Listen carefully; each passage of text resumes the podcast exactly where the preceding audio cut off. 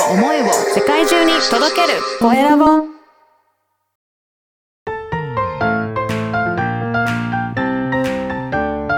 聞く力能力技術魅力があるのに伝わらない社長へ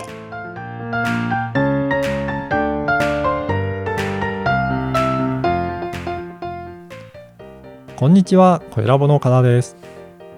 こんにちは、アシスタントのあまねです。本日もよろしくお願いします。よろしくお願いします。福田さん、今回はどんなお話をしていただけるんですか？はい、今回はですね、フォロワーを増やす3つのポイントについてお話ししたいと思います。お願いします。これこれも気になる方いるでしょうね。そうですね。やっぱり発信していても、なかなかリスナーが増えないとか、フォロワーが増えないっていうと、あどうしてやっていこうかなっていう、やっぱりフォロワーが増えるとモチベーションにもつながりますよね。はい。うん。確かに。なので、ちょっといくつかのあのフォロワーを増やすポイントをお話せできればなというふうに思っています。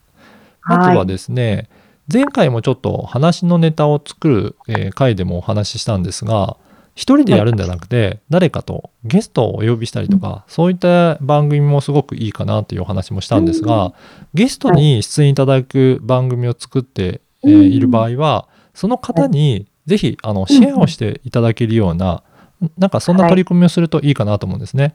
ああ、いいですね。だから、うんゲストの方もせっかく出演したんだからこういった番組に、はいえー出演しましたとか招待されましたとか、なんかそういうふうにすると、えーご自身の PR にもなるのかなと思うので、ぜひそういっった方が持ってる SNS で出演したはい。ことを伝えていただいて、そこに URL を貼っていただくとチャンネルの方にも来ていただく場合って結構あるんですね。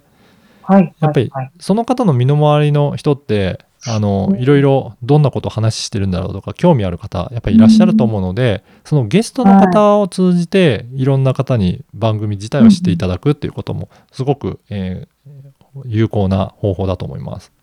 あー大体皆さんね、SNS やられてますもんね。そうですね。はい。はい。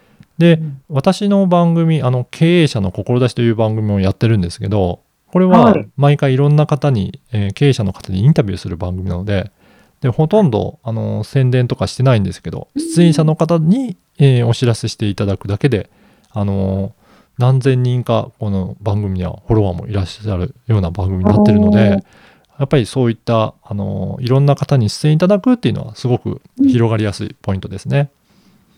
はい、そして2つ目ですが他のはい SS に、まあ、自分でシェアをするっていうことですね。はい。もちろんそのポッドキャストの中だけでも、えー広がっていくことはできるんですけどやっぱりいろいろな SNS のところでこんなことやってますよってお伝えすることによってその広がりも、えーすごく増えていくかなと思います。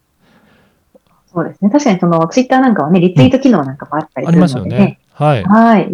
ね。結構ツイッターとか、あのーでポッドキャストのことを発信してる方って多いのでなのではい。そういった感じで相性のいい SNS とかで発信するのもすごく効果的ですね。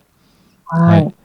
あと3番目ですがこれ、はい。えー実は結構地道なことなんですけどうん知り合いに個別にメッセージを送って今度こんな番組でこういう発信してるんですけどよかったら聞いてくださいっていうふうにもう一人一人に、えー発信していく。そうするとはい。結構もう関係性ができてる人であればあこんなことやり始めたんだね、聞いてみますって言って結構登録して聞き続けてくれる方もあのファンになってくれる方もいらっしゃるので、ぜひそういった、あの SNS だとなかなか見てないっていう方もいらっしゃるので、うん。えーそういった方も、えーまあ、伝えられるように個別でお伝えするとあのすごく効果が出ます。